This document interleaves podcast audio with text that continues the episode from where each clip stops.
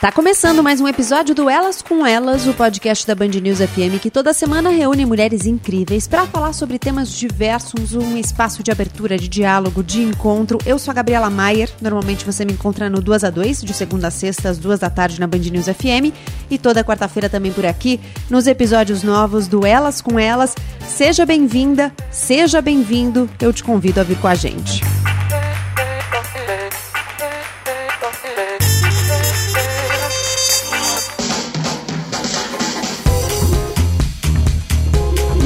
frente. Quantas vezes você já ouviu essa expressão desde que a pandemia começou? A gente tem usado para falar de quem está exposto à frente dos esforços para o combate ao coronavírus, gente que está trabalhando diretamente com a pandemia, de vários jeitos: na saúde, na imprensa, na segurança pública, na higiene, na limpeza. Quando a gente fala de linha de frente, a gente está falando de muita gente. E nesse episódio aqui, a gente vai conhecer a história de algumas mulheres que puxam o carro nestes trabalhos, mas a gente focou na área da saúde. É que as mulheres compõem 70% do quadro de profissionais da saúde se a gente olhar só para auxiliares e técnicos de enfermagem no Brasil, o número sobe para 84,7% segundo o perfil da enfermagem no Brasil feito pelo Conselho Federal de Enfermagem e pela Fiocruz. Um trabalho de cuidar dos outros que normalmente já não é fácil, mas agora, no meio de uma epidemia, pandemia, ganha contornos que evidenciam a relevância, a potência e também as fragilidades dessas profissionais. Não bastasse cuidar de tanta gente, elas ainda têm que cuidar de si mesmas. Na Itália, uma média de 10% dos infectados pelo coronavírus ao longo da duração da pandemia é de profissionais da saúde. Nesse episódio, a gente vai conhecer um pouco da rotina, do trabalho e da vida de algumas dessas brasileiras. A gente dividiu as conversas em quatro. Na primeira, uma enfermeira que atua diretamente com os pacientes da Covid-19 no sul do país. Depois, a gente vai para o Sudeste. Conhecer uma médica de Minas Gerais que trabalha em uma unidade de saúde e no centro de Covid montado na capital Belo Horizonte. E ela conta que mudou nas duas frentes. A terceira e a quarta conversa são no Nordeste do país. Primeiro, uma fisioterapeuta que está preparando a equipe para receber pacientes com coronavírus em Sergipe, um estado que ainda tem um número baixo de casos.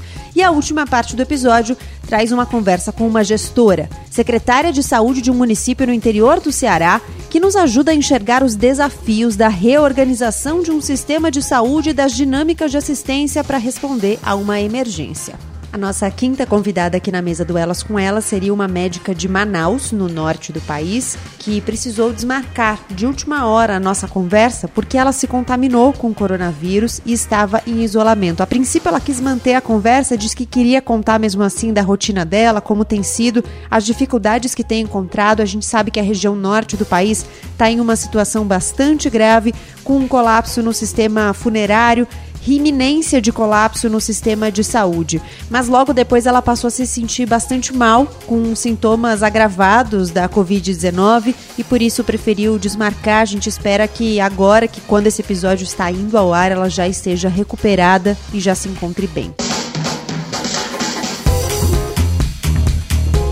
Agora na mesa do Elas com Elas, a gente recebe a Ângela Enderle Candaten, Ângela, obrigada por estar aqui com a gente. Queria pedir, por favor, que você se apresentasse. Olá, Gabriela. Olá a todos que nos ouvem nesse momento. Eu me chamo Ângela Enderle Candaten, eu sou enfermeira do Serviço de Terapia Intensiva do Hospital de Clínicas de Porto Alegre. Você pode contar um pouco para a gente como tem sido os seus dias de trabalho? Mudou muito o seu trabalho desde o início da pandemia? É, sim, será um prazer compartilhar esse momento com vocês. Então, a nossa rotina de trabalho, ela mudou, sim, desde o início de março. Ela mudou bastante, digamos assim, porque nós começamos a concentrar os nossos esforços no atendimento uh, aos pacientes uh, com Covid-19, né, portadores do coronavírus. Então, como é que funciona a nossa rotina atualmente? O nosso trabalho tem sido intenso, porque além da reorganização de todos os fluxos de trabalho para poder atender esses pacientes com qualidade e segurança, nós também estamos num momento intenso de atualizações, de revisões de materiais teóricos que foram publicados pelos outros países que já passaram por isso, né, exemplo da China, da Itália, dos Estados Unidos.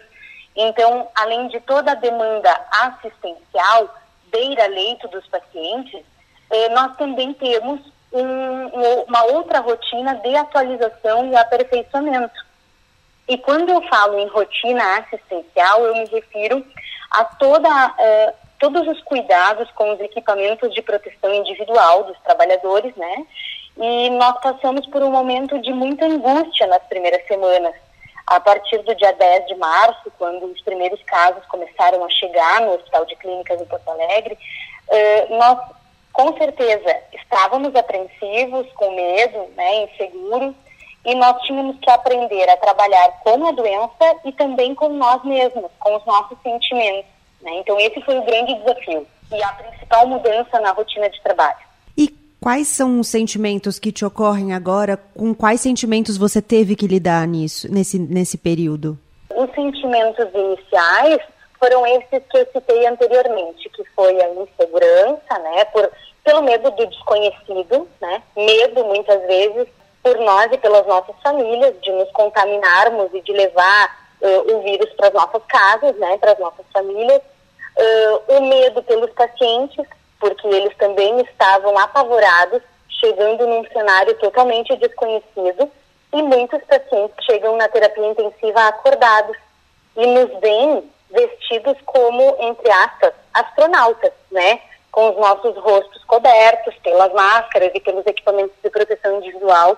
Então, esses são os sentimentos que nós trabalhamos até hoje, né? De uma maneira, assim, coletiva. Nós temos um suporte psicológico para trabalhar com isso. O Hospital de Clínicas nos oferece esse suporte, então nós temos momentos em que nós dividimos esses sentimentos com a equipe que nos dá suporte da psicologia e também com os nossos colegas em momentos de conversa coletiva e junto nesses momentos durante o nosso horário de trabalho. A gente faz esses resgates em alguns momentos para poder nos, nos ajudar. E você trabalha mais diretamente com pacientes graves, com pacientes leves? Tem gente em vários, com vários quadros de saúde? Como funciona isso? Sim, os quadros eles são mistos. Nós temos pacientes graves, muito graves, e nós temos pacientes que têm um quadro de insuficiência respiratória provocada pelo vírus que é um pouco mais leve, que às vezes nem precisa de ventilação mecânica, mas os pacientes que nós atendemos no CTI do Hospital de Clínicas, uh, a maioria deles acabou evoluindo com insuficiência respiratória mais grave e precisou ser entubado, né, e colocado em ventilação mecânica sob sedação, como é induzido que a gente fala, né? E como tem sido esse trato com os pacientes e com as famílias, né? A gente sabe que é um momento muito delicado, que as famílias ficam angustiadas querendo saber notícias e não podem ter contato. Como é que funciona essa, essa conversa, essa relação?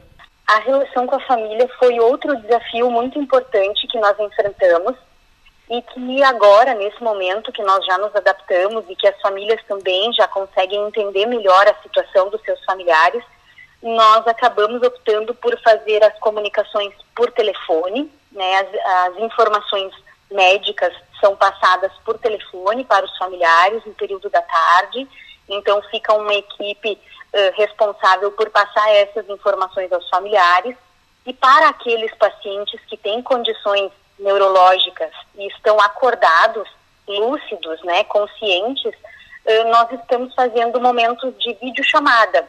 Então, nós fizemos um agendamento com as famílias e combinamos um horário para que essas videochamadas possam ser realizadas.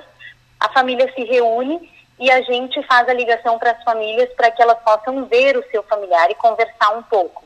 Esse momento é muito gratificante porque nos primeiros dias, como nós não sabíamos muito como lidar com tudo isso, uh, alguns pacientes acabavam ficando sem comunicação com as suas famílias, apenas usando o seu próprio celular, mas né, essa, essa comunicação ficava frágil.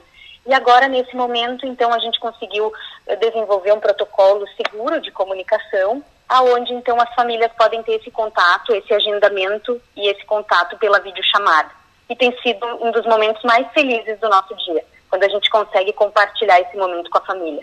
E como tem sido a relação com a sua família? Você tem conseguido estar perto das pessoas? Você precisa ficar totalmente isolada? A minha família, Gabriela, ela mora no interior do estado, a 500 quilômetros da capital. Então, eu não tenho contato com a, com a minha família desde janeiro né? É, tinha um plano de visitá-los no feriado de Páscoa, mas isso não foi possível em virtude que nós já estávamos em contingenciamento, né, pelo Covid-19, pela Covid-19. Então, é, a minha família hoje, a nossa comunicação é feita por videochamada também, né? Eu moro em Porto Alegre com meu esposo. É, nós, nós estamos é, em casa, isolados, sim, do restante da, da nossa família então, o meu convívio é estritamente profissional no hospital e com o meu esposo em casa. Esse é, é, a regra do momento, né? E dentro de casa, a gente tem uma série de cuidados de etiqueta respiratória e, e higiene com os nossos utensílios para que, que eu consiga também protegê-lo né, nesse momento. Mas dentro de casa, a gente tenta levar uma vida o mais normal possível, né, dentro dos cuidados que uh, a gente precisa tomar, para que a gente também tenha um pouco de saúde mental dentro de casa, para que a gente consiga passar por esse momento de uma forma um pouco mais leve. Você pode contar um pouco disso pra gente, um pouco dessa rotina? Como é que tem sido os seus dias? Você tem trabalhado mais horas do que o normal? Você consegue fazer o que quando você chega em casa? Como é que tem sido o seu dia a dia? Então, assim, nós, nos primeiros dias da pandemia, lá em março, nós trabalhamos algumas horas a mais, mas em virtude desse momento de adaptação. Era necessário que a gente se reunisse, né, eh, um horário estendido de trabalho para que a gente conseguisse organizar todos esses fluxos. Isso aconteceu não só comigo, mas com todos os meus colegas que participaram desse momento de reestruturação. Né? E, como eu disse, nos, enquanto nós trabalhamos de uma forma assistencial e direta aos pacientes, existe um grupo de trabalho que nos assessora e que nos dá todo o suporte teórico, que revisa todas as questões, todas as, as rotinas e protocolos baseados em evidências científicas e publicadas. Então, a gente tem um bom suporte e, em virtude desta carga também de estudos, a, a a rotina de trabalho ficou mais intensa.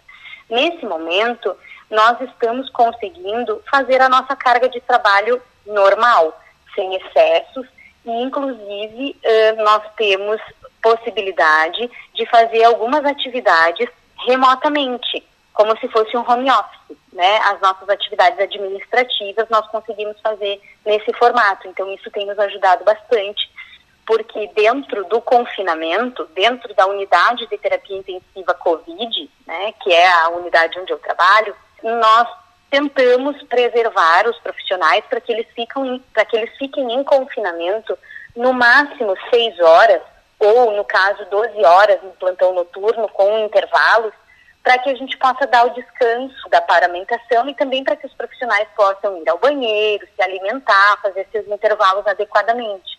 Então, nesse momento, esse fluxo já está organizado. E isso nos auxilia muito porque proporciona esses momentos de descanso. E em casa, a partir do momento que, eu, que a gente chega em casa, eh, eu estabeleci alguns horários de rotina. Eu trabalho à tarde, então durante a manhã, nos dias que eu não tenho atividade administrativa oficializada no hospital, eu uso o período para me atualizar, para estudar um pouco estudo por umas duas, três horas.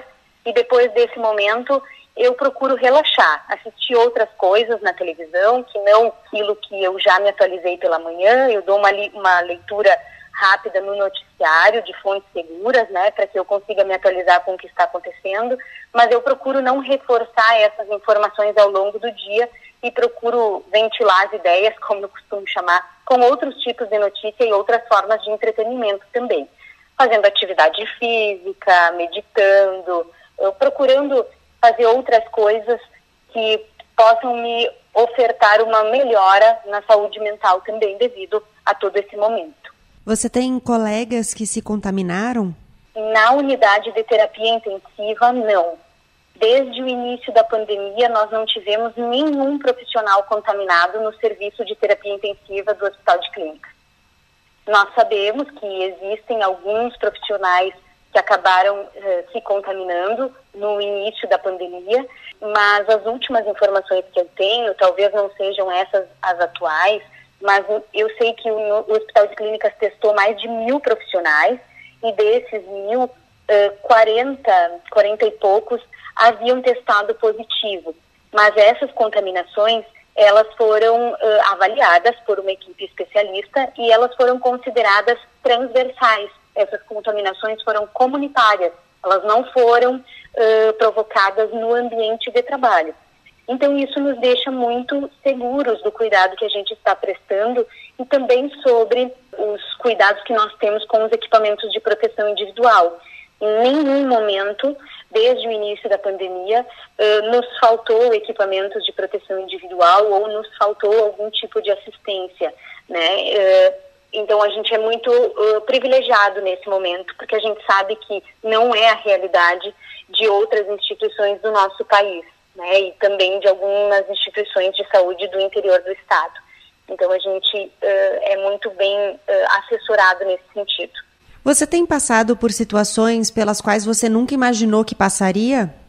Sim, sim. Eu acho que uh, essa não é uma opinião pessoal, mas também pelas, pelo que a gente viveu em conjunto, né, durante o nosso trabalho. Eu nunca vi um momento de tanta insegurança e de tanto medo uh, dos profissionais de saúde, porque nós sempre tivemos um princípio da segurança né, uh, muito bem alicerçado em, todas, em toda a nossa formação profissional, e eu divido isso com todos os profissionais da saúde, mas nós sempre uh, tentamos, durante toda a nossa vida profissional, uh, entender o princípio da segurança do paciente. E a gente aprendeu muito com a aviação, aonde a gente sempre diz que o piloto do avião, né, ele é muito cuidadoso quando ele faz a checagem antes da decolagem, porque se algum acidente acontecer, o piloto morre junto, né? E nesse momento eu acho que nós experimentamos, eu pessoalmente experimentei pela primeira vez a sensação de que realmente, se alguma coisa der errado, o piloto da equipe ou os profissionais da equipe podem sim morrer juntos, né? Com o, com o desastre que vai acontecer. Então, eu acho que pela primeira vez, de forma humana e de forma integral, nós experimentamos esse sentimento, em que é preciso ter muito cuidado, porque uh, se a gente não primar pela nossa segurança em primeiro lugar, nós podemos sim estar uh, entre as próximas vítimas do coronavírus. Você já tem planos para quando tudo isso acabar? Sim, claro, tenho muitos planos e são planos positivos. Né? Eu acredito que quando tudo isso acabar, a primeira coisa que eu vou fazer é visitar minha família no interior, para poder matar toda essa saudade que está guardada aí desde janeiro, né? Sendo estocada, um sentimento que está sendo cada vez mais valorizado e, e mais importante, eu acho que os nossos abraços terão outros sentidos, com certeza. Então, a primeira coisa que eu vou fazer, com certeza, vai ser isso, na primeira oportunidade. E seguir com os planos de uma forma muito mais positiva. E eu acho que a gente aprendeu que nem sempre ter pressa é a melhor opção. Né? Então, traçar metas e planos de uma maneira sensata e aproveitar melhor o tempo com as pessoas que nos querem bem e que nos amam é o principal de todo, de todo esse aprendizado que nós temos, né? Sem falar que depois que tudo isso acabar, eu acho que a, a, as nossas equipes elas estão unidas nesse propósito e nós vamos comemorar muito, com certeza. Eu quero poder abraçar todos os profissionais de saúde que estão com a gente, que, que pertencem à nossa equipe, porque nós não estamos nos abraçando com a frequência que nos abraçávamos antes, né? Nós, nós estamos num momento em que os abraços não são permitidos, que os nossos olhares expressam muito mais os nossos sentimentos nesse momento. Então eu quero abraçá-los muito e agradecer muito a todos por isso. Com certeza, esse é o sentimento, gratidão, com certeza. Ângela, muito obrigada por conversar com a gente, obrigada pelo seu trabalho e até uma próxima. Eu que agradeço, Gabriela, obrigada por esse momento de reconhecimento e valorização do nosso trabalho. Juntos, nós somos mais, com certeza, e nós somos a força um dos outros nesses momentos. Agora na mesa do Elas com Elas, a gente recebe a Marina Abreu Corrade. Marina, obrigada por estar aqui com a gente. queria que você se apresentasse, por favor. Olá, pessoal. Prazer é todo meu. Eu sou Marina, sou médica de família e comunidade, sou mineira, é, gosto muito do que eu faço, acredito muito no futuro e dou aula na universidade, trabalho com saúde indígena, gosto muito de viajar e é isso. Marina, é, queria que você contasse um pouco para a gente como é que está o seu trabalho agora no meio da pandemia. Você tem tido contato direto com pacientes da Covid? Como é que está o seu trabalho? Bom, o meu trabalho tem sido bastante complexo esses dias. Eu continuo atuando como médica numa unidade básica de saúde. Aqui a gente está focando nos atendimentos agudos, né? Ou seja, pacientes com dores, pacientes com doenças crônicas, como diabetes, hipertensão, problemas renais que estão descompensados ou precisam de algum atendimento e acompanhamento. Estamos acompanhando as gestantes e focando principalmente nos grupos de risco sintomáticos. Além disso, eu também estou atuando numa unidade de Covid, num plantão de 12 horas, uma vez por semana, na capital, em Belo Horizonte. Lá, a gente atende especificamente pacientes com sintomatologia de gripe, né, de síndrome gripal. E aí sim, a gente tem contato direto com possíveis pacientes contaminados pelo Covid. Você pode contar um pouco para a gente da diferença de rotina entre os dois lugares em que você trabalha? Claro, então. A diferença entre trabalhar na UBS, né, na Unidade Básica de Saúde, e na unidade específica de coronavírus, é que aqui na unidade a gente tem vínculo com os pacientes, a gente conhece ele há muito tempo, tem informações, a gente consegue visitá-los caso seja necessário, consegue informações com familiares e vizinhos. E essa proximidade facilita muito o acompanhamento desse paciente. Já na unidade é, do Secovid, é um contato muito rápido, restrito, né? a gente está muito paramentado, não há vínculo, mantém uma distância importante entre nós e o paciente do ponto de vista físico e do ponto de vista de relacionamento. O paciente que apresenta sintomatologia de sinais de complicação, né, sintomatologia, sintomatologia respiratória com sinais de complicação, ele é imediatamente encaminhado para uma sala vermelha e por isso a gente quase não tem contato direto com ele. Então a gente fica bem mais distante, é muito mais técnico. E o que isso muda para a sua prática da medicina? Nossa, eu tenho refletido quase que diariamente sobre isso. É, a medicina de família e comunidade tem uma base muito voltada para a pessoa é, para o vínculo entre o médico e o paciente. E nesse momento em que a gente está passando por essa pandemia, essa relação fica muito fragilizada.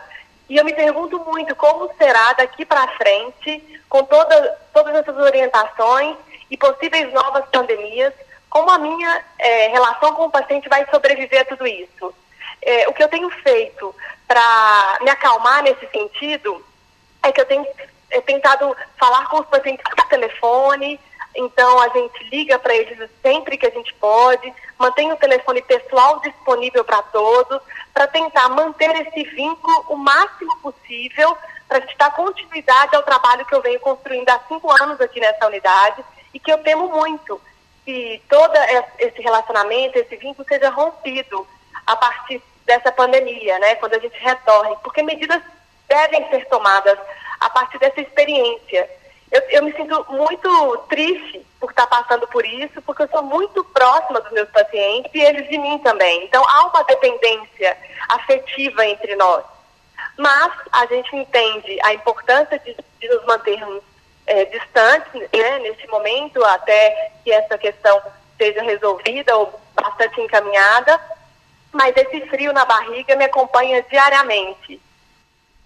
E como é que tem sido a sua rotina? Que horas você acorda? O que, que você faz? É, você está mais sobrecarregada de trabalho? Você consegue fazer coisas fora do trabalho? Então, primeiro, a minha rotina mudou bastante, né? Eu, eu morava com os meus pais e meus pais são maiores de 60 anos, meu pai é hipertenso, então eu saí de casa, eu não estou frequentando a minha casa para evitar contato com eles. Então eu estou morando em uma casa afastada, é, não os vejo, só converso com eles por telefone, por chamada de vídeo. Levanto por volta das seis da manhã, venho para a unidade, passo todo o dia aqui, trabalhando até as quatro, né? É, às vezes faço algumas, algumas aulas à distância, eu sou professora na universidade, do curso de medicina, então faço algumas aulas com os alunos à distância, pelo método EAD, né, à distância e volto para casa. Não faço nada, não vou, não faço compras, não faço, não visito ninguém, não recebo visitas, eu não faço nada. Sempre uso delivery, é, compro a, as marmitas congeladas, mantenho o mínimo de contato contato possível com a sociedade, uma vez que eu sei que eu estou muito mais exposta, né? E, portanto, posso contaminar mais pessoas. Eu ainda não fiz o teste, não apresentei nenhum sintoma até agora da doença. Já atendi pacientes que comprovaram a infecção, a contaminação por, por coronavírus, mas não fiz nenhum teste ainda e estou, nesse momento assintomática. Mas evito todo e qualquer contato possível com outras pessoas, porque eu sei que eu posso ser um meio de transmissão. E você tem colegas, é, companheiros de trabalho, companheiras de trabalho que tiveram que se afastar por terem se, se contaminado? Então, na verdade, é, até agora, nos dois lugares que eu trabalho, a gente não, a gente não teve nenhum, é, nenhum colega de trabalho, nenhum companheiro de trabalho que foi contaminado, é, que positivou né, no exame, na verdade, que positivou, porque se foi contaminado ou não, a gente não sabe. É, a gente teve algumas suspeitas, mas foram descartadas. Na verdade, a gente tem pouco teste, a gente quase não tem testes disponíveis. E isso tem dificultado muito essa informação, se estamos ou não contaminados, ou se tivemos ou não contato com o vírus. Mas todos os profissionais que eu convivo, que, que testaram, tiveram sintomas e testaram, deram negativo até o momento. E nos, nos, no caso dos pacientes, é, em que casos eles têm sido testados, já que a gente sabe que não tem teste para todo mundo? Então, é, no caso aqui da, do meu trabalho na Unidade Básica de Saúde, no início da pandemia, né, aqui no Brasil, no início de março, até ali, final de março, a gente ainda testava os pacientes sintomáticos e que tinham história epidemiológica, né? É, hoje, a orientação já não é mais testar pacientes com síndrome gripal ou sintomáticos, então a gente não realiza teste hoje no meu município para nenhum paciente na atenção básica, que é onde eu atuo. Lá na unidade do Covid, a, é, geralmente são testados pacientes que apresentam complicações da síndrome gripal. Então, geralmente, pacientes começam a saturar mais baixo e que apresentam outros, outros sintomas e são do grupo de risco é que recebem, são testados. Né? No caso, é, os pacientes que eu encaminhei para serem intubados foram testados e confirmados. Nas equipes com as quais você trabalha, nos, e aí considerando os dois lugares, há muitas mulheres? Praticamente somos todas mulheres. Nas duas equipes que eu trabalho, todas nós somos mulheres tanto na atenção básica quanto no Secovid. É, aqui na atenção básica, é, somos médica, enfermeira, técnica de enfermagem, recepcionistas e todas as agentes comunitárias de saúde mulheres. Na unidade do Secovid, a mesma coisa. Sou eu mais uma médica no meu plantão, né? É, enfermeiras, técnicas de enfermagem e apoio. Todas somos mulheres onde eu trabalho. Com exceção na unidade do do Secovid, que lá tem dois militares, né, dois oficiais militares, eles são homens, mas o resto todo da equipe são mulheres, 100% mulheres. E quem cuida de vocês, né? A gente, acho que essa é uma pergunta importante. Quem cuida de quem cuida, né? Vocês têm algum tipo de suporte psicológico? Vocês é, têm cuidadores que também estão olhando por vocês enquanto vocês estão cuidando de tanta gente? Nossa, até me emocionei. Então, na verdade, não a gente tem se cuidado entre nós. É, o que a gente faz aqui, tem feito nas equipes, tanto aqui como no Secovid, é que a gente é, começou a trazer, uma traz um café da manhã, um iogurte, uma cuida da outra, lembra de colocar máscara, às vezes uma está mais insegura e abatida, a gente levanta o astral, conversa, tenta tranquilizar, é, tem alguma dúvida, às vezes alguém tem alguma dúvida, a gente pesquisa juntas, é, mas não, assim, a gente tem se ajudado e uma apoiando a outra, mas não, não recebemos nenhum apoio diferente desse entre nós mesmo. É, é, uma sensação estranha mesmo, de muita vulnerabilidade. Algumas às vezes não querem vir trabalhar, têm medo de contaminar a família, às vezes não tiveram condições de sair de casa, né? Para se afastarem dos seus entes queridos, então ficam inseguras. E aí a gente dá dicas, olha, eu vi na internet que se a gente fizer assim com a roupa, ou se a gente chegar e se organizar assim dá certo. E aí a gente tem feito esse, esse apoio entre nós mesmas. Mas não, a gente não tem recebido nenhum apoio extra ao da equipe. E, e, realmente a gente se vê numa situação bastante vulnerável. Eu não tinha nunca respondido essa pergunta, ninguém nunca tinha feito essa pergunta, então eu nunca tinha parado para refletir, porque a gente está no meio do furacão, não percebe, mas realmente a gente está meio sozinho, né? É, assim, nesse sentido. é, uma vez eu comentei uma sensação que eu tenho, é de que ao mesmo tempo, entre aspas, que a gente, nós da saúde somos considerados heróis, né? Entre aspas, claro, eu sei todas as limitações dessa consideração. A gente também é vilão, né? Então ninguém quer estar perto da gente, é, ninguém pode estar muito próximo da gente. Então, ao mesmo tempo que a gente é útil e a gente é bom, né? A gente também tem que ficar distante. Então, essa sensação é muito difícil de ser experimentada, né? Eu já atuei em, outros, em outras situações de desastre. Eu já fui para o Haiti na época do terremoto, atuei em Brumadinho, Mariana, no rompimento das duas barragens, fui para Moçambique no ciclone Idai, mas essa é uma experiência diferente de todas que eu vivi, né? Que dá essa, esse gostinho de, ao mesmo tempo que você é bom, se mantenha, por favor, longe de mim. É difícil lidar com isso. Nos outros lugares, as pessoas queriam a presença de vocês? É, nos outros lugares a gente era bem-vindo, as pessoas queriam, né? Assim, a gente era bem recebido, as pessoas queriam nos tocar, inclusive, né? Dependendo do lugar que a gente atuou, é, pela humildade, né? E pela, pelo voluntariado. Então a gente faz, cumpria um papel diferente, né? E dessa vez a gente continua cumprindo um papel importante, né? Na atuação, apesar de ser a nossa profissão e a nossa obrigação, mas a gente tem se dedicado e mantido ali firme, mas ao mesmo tempo tentamos que manter esse distanciamento e essa falta de carinho, né? Que é muito que faz falta no dia a dia, né? Então a gente tem, tem convivido também com essa com essa situação, que é normal e que com certeza a gente vai esperar. Marina, para terminar, queria te perguntar se você acha que a forma de você praticar a sua medicina, você falou um pouquinho disso antes, mas você acha que vai mudar depois de a gente atravessar tudo isso? Ah, com certeza eu acredito que a nossa forma de, de atuar como médica vai mudar muito, né? É, primeiro pelas medidas básicas de higiene de mãos, de higiene de mesa, né, que a gente faz, mas não de forma tão contínua, não de forma tão presente mas é, aumentar esse, esse processo, né? Essa questão do distanciamento vai precisar de existir, do próprio uso das máscaras em situações de sintoma respiratório, tudo isso vai ficar. Além dessas questões técnicas, né? De medidas preventivas, de higiene, eu acho que vai mudar muito a relação, a nossa relação com o paciente e do paciente conosco, né? É, esse momento tem sido um momento para a gente refletir, para a gente estreitar laços com relação a uma dependência do paciente para a a equipe, a equipe com o paciente, enfim. Acredito que vai mudar muito. Acredito que é, essa sensação de vulnerabilidade vai nos, nos, nos, trazer mais sensibilidade, né?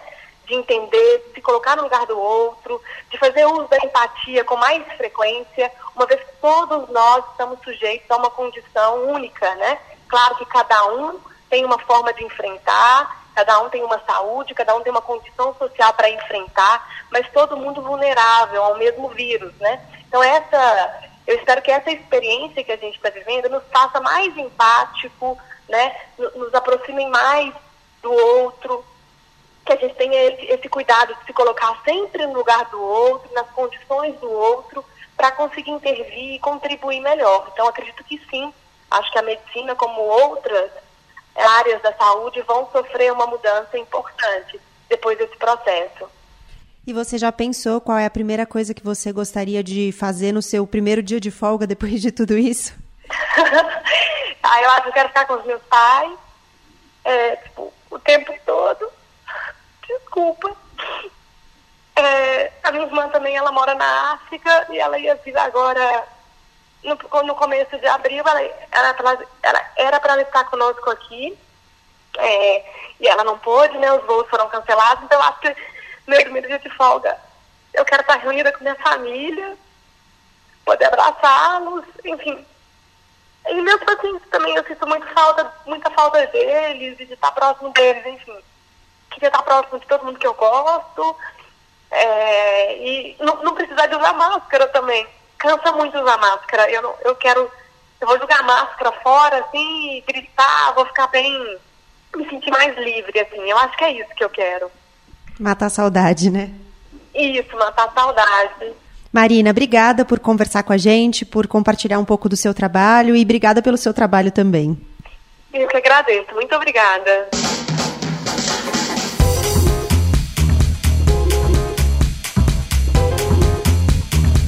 Agora com a gente na mesa do Elas com Elas, a Jéssica Uruga. Jéssica, obrigada, bem-vinda. Queria que você contasse quem é você.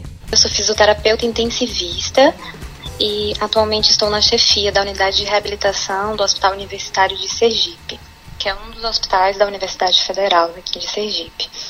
Jéssica, você pode contar pra gente o que é uma fisioterapeuta intensivista, o que é o seu trabalho? A fisioterapia, ela tem várias áreas de atuação. E uma dessas áreas é a especialidade de terapia intensiva.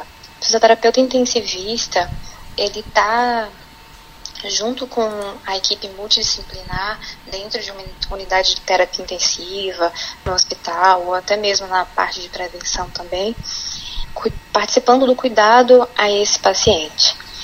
Então, nós, estamos, nós participamos da monitorização cardiopulmonar desse paciente, dos ajustes ventilatórios, a gente participa do processo de reanimação cardiopulmonar quando necessário e também o fisioterapeuta, ele é o profissional que está diretamente relacionado à funcionalidade do paciente.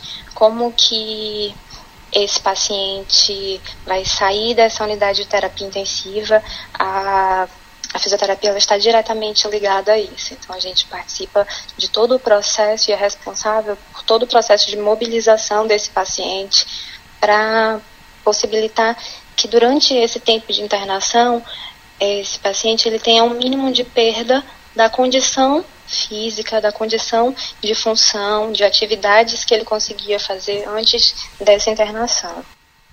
E como está o seu trabalho agora? Como é que está essa preparação para receber pacientes com a Covid-19? Aqui, no Hospital Universitário da Universidade Federal de Sergipe, ele foi classificado como um hospital de retaguarda. Então, o hospital foi reestruturado para poder receber esses pacientes. Foi construída é, readaptada uma unidade que funcionava o centro cirúrgico para funcionar uma unidade de terapia intensiva exclusiva para os pacientes com Covid-19.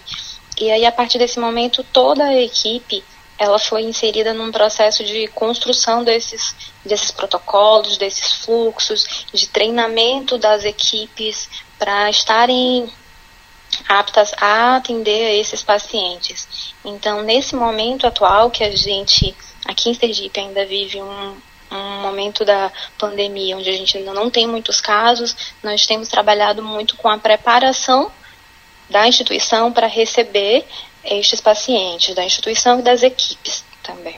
E como que as equipes estão recebendo essa preparação? Como é que estão passando por esse processo? Tem muitas adaptações a serem feitas? Isso.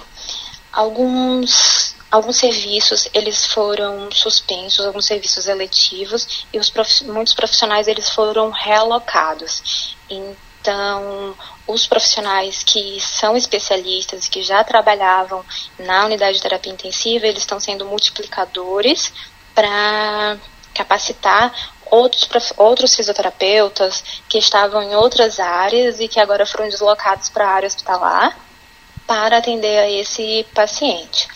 Então, nós temos trabalhado muito com a capacitação para que o profissional se sinta cada vez mais seguro e mais tranquilo para enfrentar esse momento.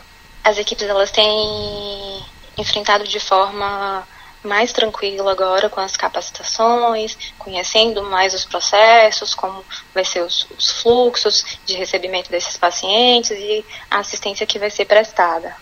A gente sabe que os profissionais da saúde acabam ficando mais expostos, né? A sua rotina fora do trabalho precisou mudar desde que a pandemia começou? Precisou. A rotina, acho que de todos, desde que a pandemia começou, ela foi ela foi um pouco alterada. Nós, profissionais de saúde, não podemos fazer quarentena e ficar em casa isolados. A gente precisa a gente precisa sair todos os dias para trabalhar e aí a mudança algumas medidas já eram a gente já era de rotina algumas medidas de cuidado de de, de não trazer para casa algo do trabalho, mas agora elas precisaram ser reforçadas. Então, principalmente os cuidados com o chegar em casa após o trabalho, eles precisaram ser reforçados. Alguns colegas que convivem com familiares, de grupo de risco no, no mesmo domicílio tiveram que fazer mudanças na estrutura familiar para poder não estar tá expondo essas pessoas que seriam de grupo de risco a essa possibilidade de contaminação. Você vive sozinha? Não, eu convivo com, as minhas, com a minha família, mas os meus pais foram afastados e estou apenas com os meus irmãos que não são um grupo de risco, para evitar justamente isso.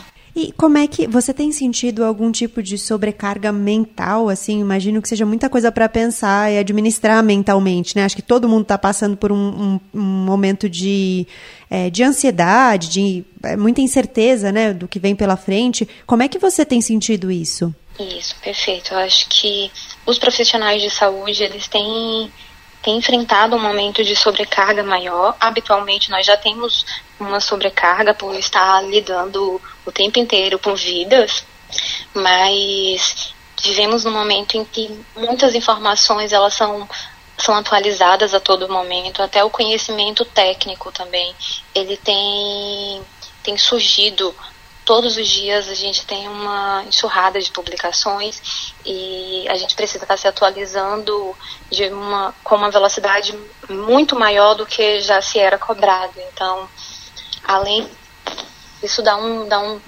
um pouco de segurança, de certeza, de porque a gente está precisando sempre estar tá verificando o que, o que aconteceu no mundo hoje. Como é uma situação muito nova, e aí todo mundo está conhecendo ainda essa doença, entendendo como funciona, as coisas elas estão acontecendo o tempo inteiro. Então, o tempo inteiro a informação está sendo atualizada.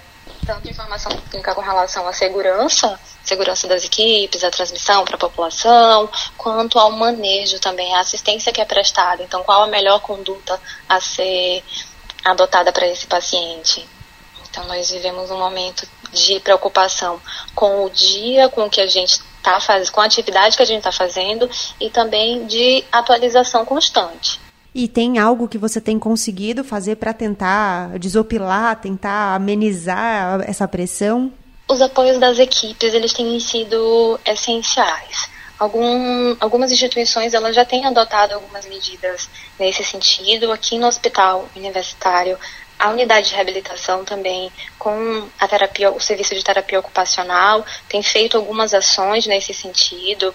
É, os grupos eles têm se apoiado cada vez mais, os grupos de profissionais, e então a gente tem tentado administrar essa tensão e esse possível estresse da equipe com ações desse tipo. O hospital também tem oferecido um serviço de apoio psicossocial, então, a gente tem tentado buscar algumas formas para amenizar essa condição.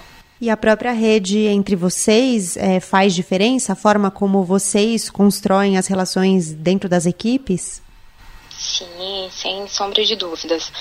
O trabalhar em equipe, ele talvez nunca tenha sido tão importante quanto agora. Então, as equipes elas estão elas estão unidas e acho que é, é a forma de a gente conseguir enfrentar isso. Então, estão unidas tanto para a construção, para a construção técnica, acadêmica e científica desse, dessa assistência, mas também com, como uma rede de apoio. Então, as equipes elas têm se mostrado como uma rede de suporte. É, é legal a gente pensar nessa multidisciplinaridade também das equipes, né? Muitas vezes, quando a gente fala dos profissionais de saúde, nossa associação imediata às vezes é, acaba sendo médico, enfermeira, é, quando a gente tem uma equipe enorme de profissionais por trás, né? Exato. Inicialmente, a gente tem na linha de frente o médico, enfermeiro, fisioterapeuta, na assistência ao, ao paciente com Covid-19, mas para tudo, para funcionar essa assistência, tem uma rede muito grande a própria reabilitação. A gente tem fisioterapia, tem a fonoaudiologia, tem o profissional de educação física, tem o terapeuta ocupacional. Então, muitas vezes o profissional não está diretamente no suporte a esse paciente, mas ele está dando suporte à equipe que está na linha de frente. Para o hospital funcionar, para uma UTI funcionar, todos os atores eles são importantes. Então, desde o pessoal da farmácia, o pessoal da parte administrativa que faz a coisa acontecer, é, o pessoal da tecnologia da informação que dá todo o suporte, o pessoal de limpeza. Então, é uma equipe muito grande que está dando suporte direta ou indiretamente para esse paciente e para as equipes.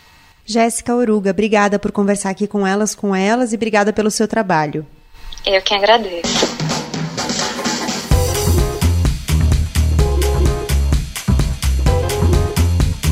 Agora na mesa do Elas com Elas, a Aline Maria Alencar da Franca. Aline, obrigada por conversar com a gente. Queria que você contasse quem é você.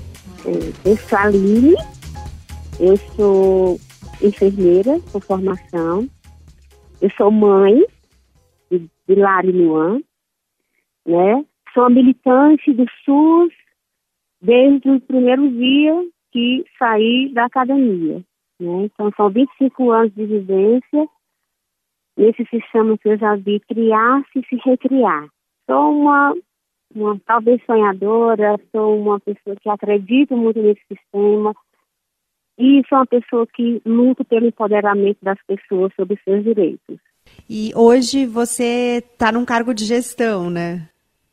Sim, no momento estou secretária de saúde do município de Santana do Cariri, um município que tem 17.400 habitantes situado na Chapada Araripe, uma área conhecida como área de grande é, perfil paleontológico. Nós temos aqui sítios paleontológicos de grande é, é, valia no estudo mundial da, da questão da paleontologia, né? É um município que tem uma rede de saúde pequena, nós temos outra equipe de saúde da família, temos uma unidade mista, que é um hospital, um ambulatório, e temos um céu. Na, na estratégia de saúde da família, estamos agora com a equipe profissional, né? Pleiteamos alguns serviços a mais do município, como centro de reabilitação, ampliação de alguns serviços. Esse município tem uma característica muito forte, que é a questão, a extensão territorial, né? São mais de 800 quilômetros, isso nos dá uma, uma particularidade em alguns processos de trabalho. E, e, quais têm sido as demandas de vocês nesse momento em que a gente enfrenta uma pandemia? Sim, a gente primeiro viveu, está vivendo uma, uma reorganização, uma descontinuidade de alguns serviços, né?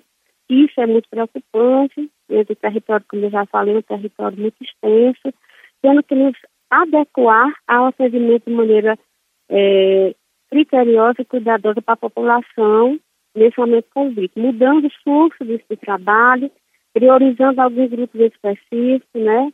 reorganizando esta rede toda com ACS, agente de endemias, equipe multi, equipe da estratégia, né? a questão das ações intersetoriais, né? adequando toda a rede de, de políticas públicas dentro do município, como escolas, serviços de assistência social, obras, todo o município ele tem é, se imbuído para isso, né? É importante lembrar, Gabi, que aqui nós temos cerca de 39,5% das pessoas em pobreza extrema. Então, sim, as políticas públicas elas são realmente muito necessárias e nessa gestão que nós estamos vivendo, isso tem se buscado bastante, entendeu? Priorizar, porque isso é muito forte. Quando a gente fala em 39,5%, nós estamos falando de aproximadamente 5.600, quase 6 mil pessoas nesse limite de pobreza extremo, que são os beneficiários do Bolsa Família. E, e já existia uma demanda específica de acesso à saúde antes de a gente viver tudo isso? Sim, sim. A gente está nosso fluxo de, de serviços estava dentro do que se preconiza o perfil do município, né, como eu já falei. As demandas estavam organizadas dentro das suas capacidades reais, com potencialidade e algumas fragilidades, tá certo? Mas estávamos indo num rumo, né? Tínhamos um fluxo. E agora a gente readequou esse fluxo, porque é importante lembrar que essa rede, como esse município ele tem pouca resolutividade da média complexidade, nós estamos muito, nós temos muitas necessidades de levar nossa população para os centros maiores, né, que são as unidades de referência.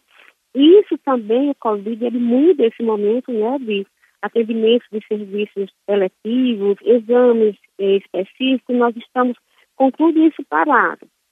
Aí, o que é que vem a, a, a, a nos trazer? A, outros demandas, a preocupação com o Covid, da população entender essa importância do, da higiene, né, do, do estar em casa. Esse estar em casa eu dialogo muito, de estar em casa não é trancado no quarto, é sair o mínimo necessário, ficar dentro do seu espaço peridomiciliar e domiciliar, para que a gente diminua esse, essa possibilidade de aglomerações.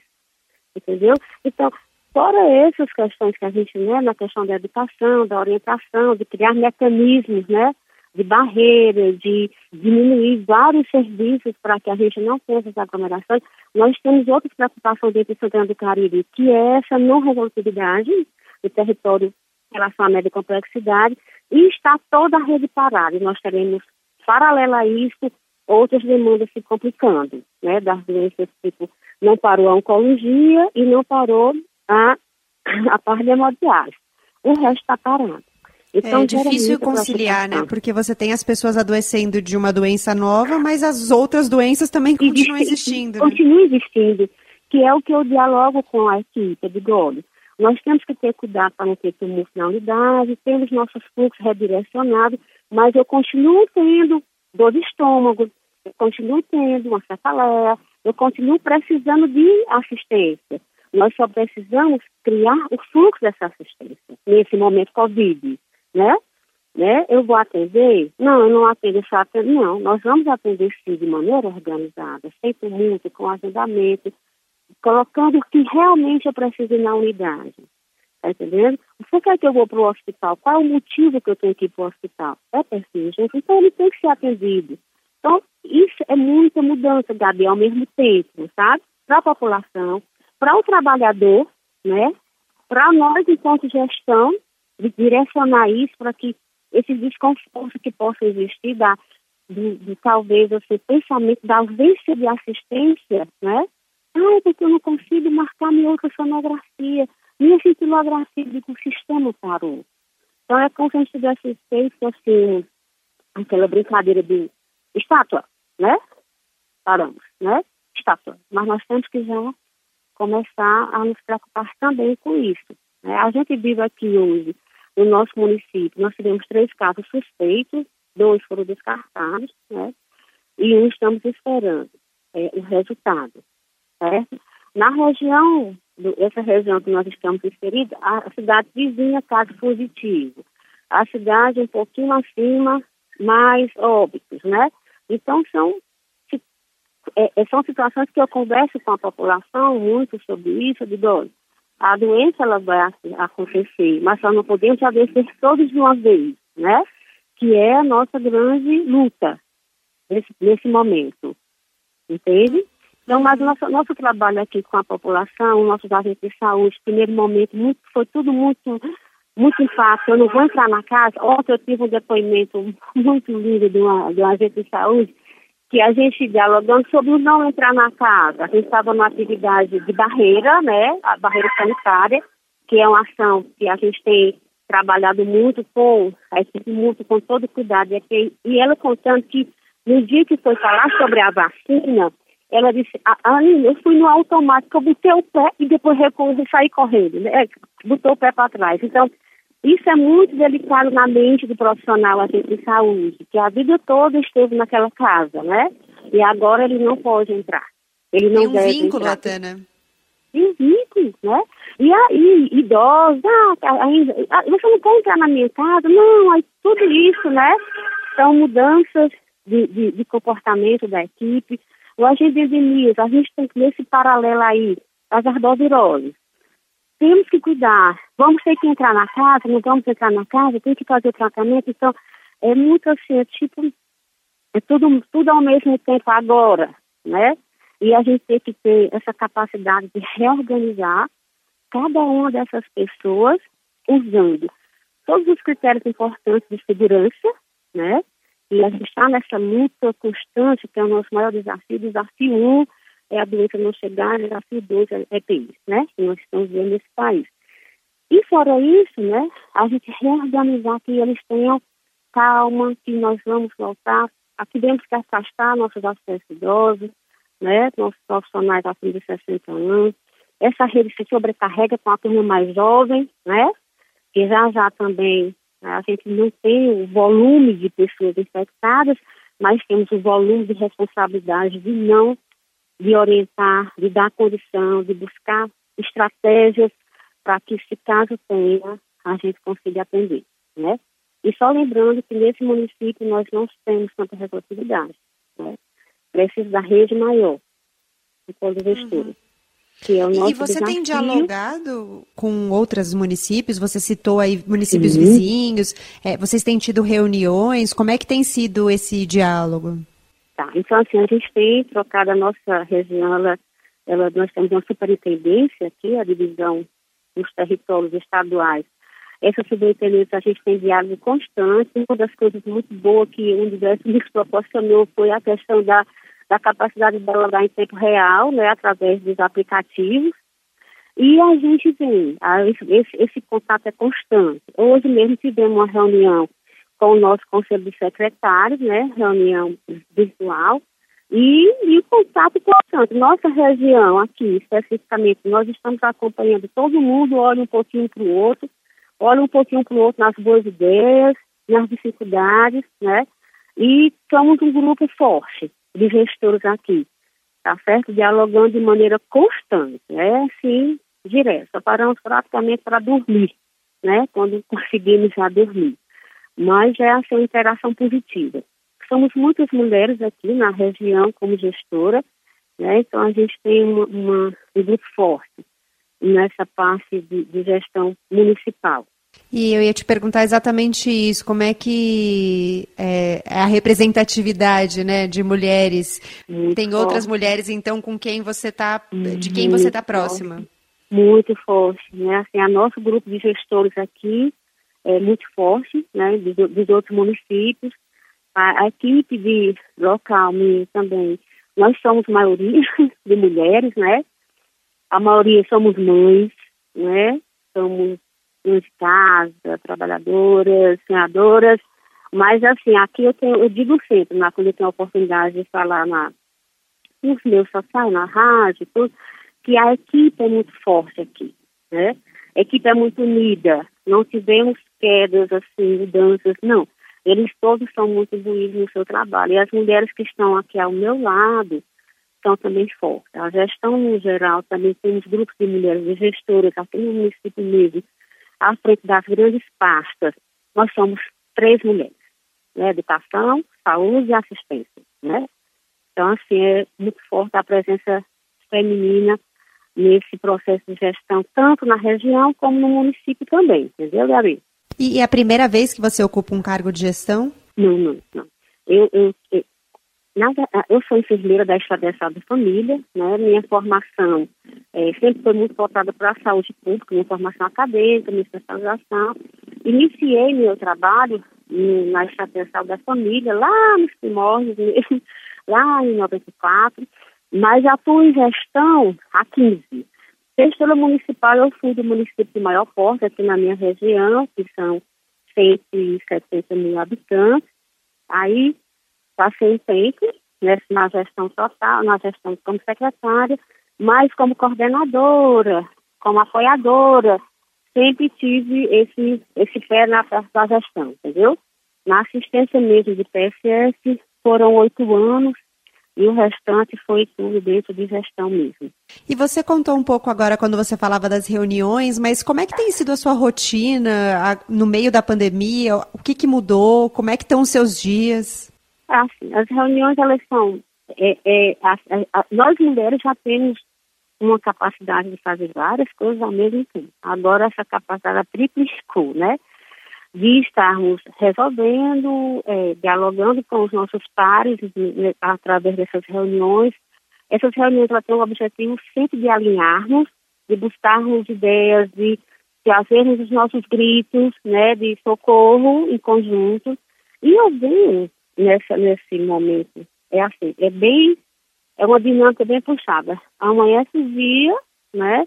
Eu moro na cidade, eu só vou para para casa dos meus filhos no final de semana, ou se alguma necessidade, e a gente tira assim, tipo, quase direto. Só tira para almoçar Aí a dinâmica vai entre você estar tá com a equipe dando comando, você está dentro do grupo de gestor maior, na parte administrativa, com o prefeito, com os demais secretários, criando um mecanismo de resoluções, de, de solicitações de compra, de estratégia, de a, planejamento em conjunto, que nós trabalhamos muito nessa linha, né? Depois volto, tenho que ter uma resposta para a população que me procura, né? Na, nas suas necessidades outras, sobre Covid, tem que dar suporte à família, né? A família que nesse meio também, mãe, a mãe, meu filho e minha mãe, filha, né? Essa divisão constante, né? Tentando equilibrar, mas com certeza a dedicação maior está nesse momento de enfrentamento da gestão. Porque você tem que ter, assim, uma estrutura, tem hora que cansa, né? Normal, tem hora que você desenhou, cadê aquela força? E a gente cai aqui, levanta ali, quando você tem uma dificuldade, tem que pensar imediatamente na solução, né? O processo é dinâmico. esses dias conversando com a equipe, né? A gente o que a gente resolve aqui hoje, nesse momento, talvez amanhã eu já tenha que rever, né? Tudo muito rápido. Como é que a gente está trabalhando? Então, assim, é isso como eu estou trabalhando, né? Essa divisão do meu papel, né? Filha, mãe e profissional, né? Nessa, nessa tríade fortíssima. Muita coisa. muita, muita, Gabi, assim, eu digo, Deus, assim, todos nós, né, que estamos nessa, nessa frente, nossa grande preocupação é que, primeiro, que tenhamos um profissional seguro, né?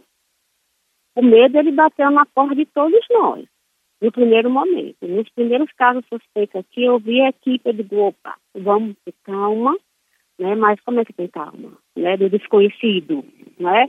E aí a gente né, tem que criar esse mecanismo de vencer esse medo, ter condição, que é a minha, enquanto gestora, né, junto ao prefeito, que a gente tem que ter uma parceria muito forte, a palavra da gestão junto à minha, muito, muito unida, nós temos muita conexão, né, e a gente vem resolvendo, vem resolvendo de acordo com a nossa, nossa capacidade de resolução. Você já teve alguma a dificuldade na gestão por ser mulher? Sempre tem, né? Sempre tem. A gente, ao longo da história, não só nesse momento, mas em outros momentos, você ser a voz feminina no meio do, do, do modelo extremamente é, masculino, mesmo, né, da gestão, e você ser a, segurar essa voz, né? Muitas vezes essa voz, ela chega de maneira mais rígida e você tem a capacidade de mudar isso, esse discurso e dizer, não, o processo é esse. É, no, no, o papel, esse papel de ser mãe, de ter que dividir, ser filha, muitas vezes assim, tem calma, você tem que resolver isso aqui, de opa, precisa resolver família também, né? Então, às vezes, a gente pode acontecer isso, mas, no geral, o diálogo, como eu disse, é muito forte aqui. Né? Eu, não, eu não sinto situações muito pontuais, né? Mas eu, eu sempre acreditei, Gabi, né? eu sou enfermeira por formação, no meio que as pessoas sempre é, têm um olhar de outras categorias como acima ou a mais do que a enfermeira, e eu sempre criei esse, essa, essa força de dizer, não, eu, eu domino isso daqui, a minha palavra é essa, eu acredito nisso daqui, nós vamos lutar por isso aqui, entendeu? Foi uma forma que eu me fortaleci para me soltar dentro desse. É importante lembrar que eu não disse lá na minha começo da história que eu sou filha única de uma mãe separada. e sou separada e criei dois filhos. Então, eu venho de uma raiz de mulheres muito forte. Uhum. Minha mãe, minha, sou, minha filha, ela, é, eu tenho uma filha, inclusive, acadêmica de jornalismo, da linha feminista empoderadíssima, entendeu? Que é isso que eu me seguro. A senhora que dá aquele, né? Se fosse uhum. um homem, eu já passei por isso na minha cabeça, sabe? se fosse um homem, mas assim, eu tenho conseguido me, me manter nesse processo porque eu, eu, eu busquei muito o, o, empoderar desse, dessa minha fala e o respeito. Então, assim, não, eu, no geral, o fator ser mulher é um contingente de ser mãe, ser filha, ter que administrar ao mesmo tempo a casa, o trabalho, a, a gestão, a população, tá certo? Então isso é muito forte, muito forte. Mas eu não tenho, não vivo é, coisas diretas, não, não, não tenho. Talvez porque me sinto muito segura, entendeu? E também aprendi na minha vida o seguinte, na hora que, que essa voz não é escutada, a, a, a, a minha filha, como uma militante, né, ela diz, mãe, ninguém tem direito de nos calar, né, por sermos mulheres. De maneira isso, e ela aprendeu muito, eu digo, não vai calar, porque, mas para isso nós temos que ser, é, termino que eu vejo assim, a gente tem que se desdobrar para segurar um conhecimento, para segurar sua palavra, para dizer assim, não, ela sabe, né? Mais ou menos assim, que eu quero dizer. Aline Maria Alencar da Franca, queria muito agradecer a sua presença aqui no Elas com Elas. Muito obrigada e até uma próxima. Muito obrigada, viu? Um abraço, Gabi. Tchau, tchau. Bora virar a página? Minha dica de leitura de hoje é o livro A Casa, recém-lançado pela editora Todavia e escrito pelo repórter jornalista Chico Felite, que conta a história da casa em que os atendimentos do médium conhecido como João de Deus eram feitos. O livro mistura um perfil dessa casa, um perfil do próprio João Teixeira de Faria e da cidade de Abadiânia, onde a casa fica localizada e onde eram feitos os atendimentos até ele ser acusado por uma série de abusos sexuais e estupros durante os atendimentos como médium. A história é super interessante e o livro é muito bem escrito, vale a pena e é super rápido de ler, acabou de ser lançado, tá fresquinho. Chegamos ao fim de mais um episódio do Elas com Elas. Eu sou a Gabriela Maier, cuido da pauta, da produção, do roteiro, da edição desse podcast. A sonorização é do Marcelo Cruz, a Letícia Valente é coordenadora digital da Band News FM, a Marcela Coimbra é chefe de redação e digital. Obrigada pela sua companhia. A gente volta a se encontrar na próxima quarta-feira. Até lá!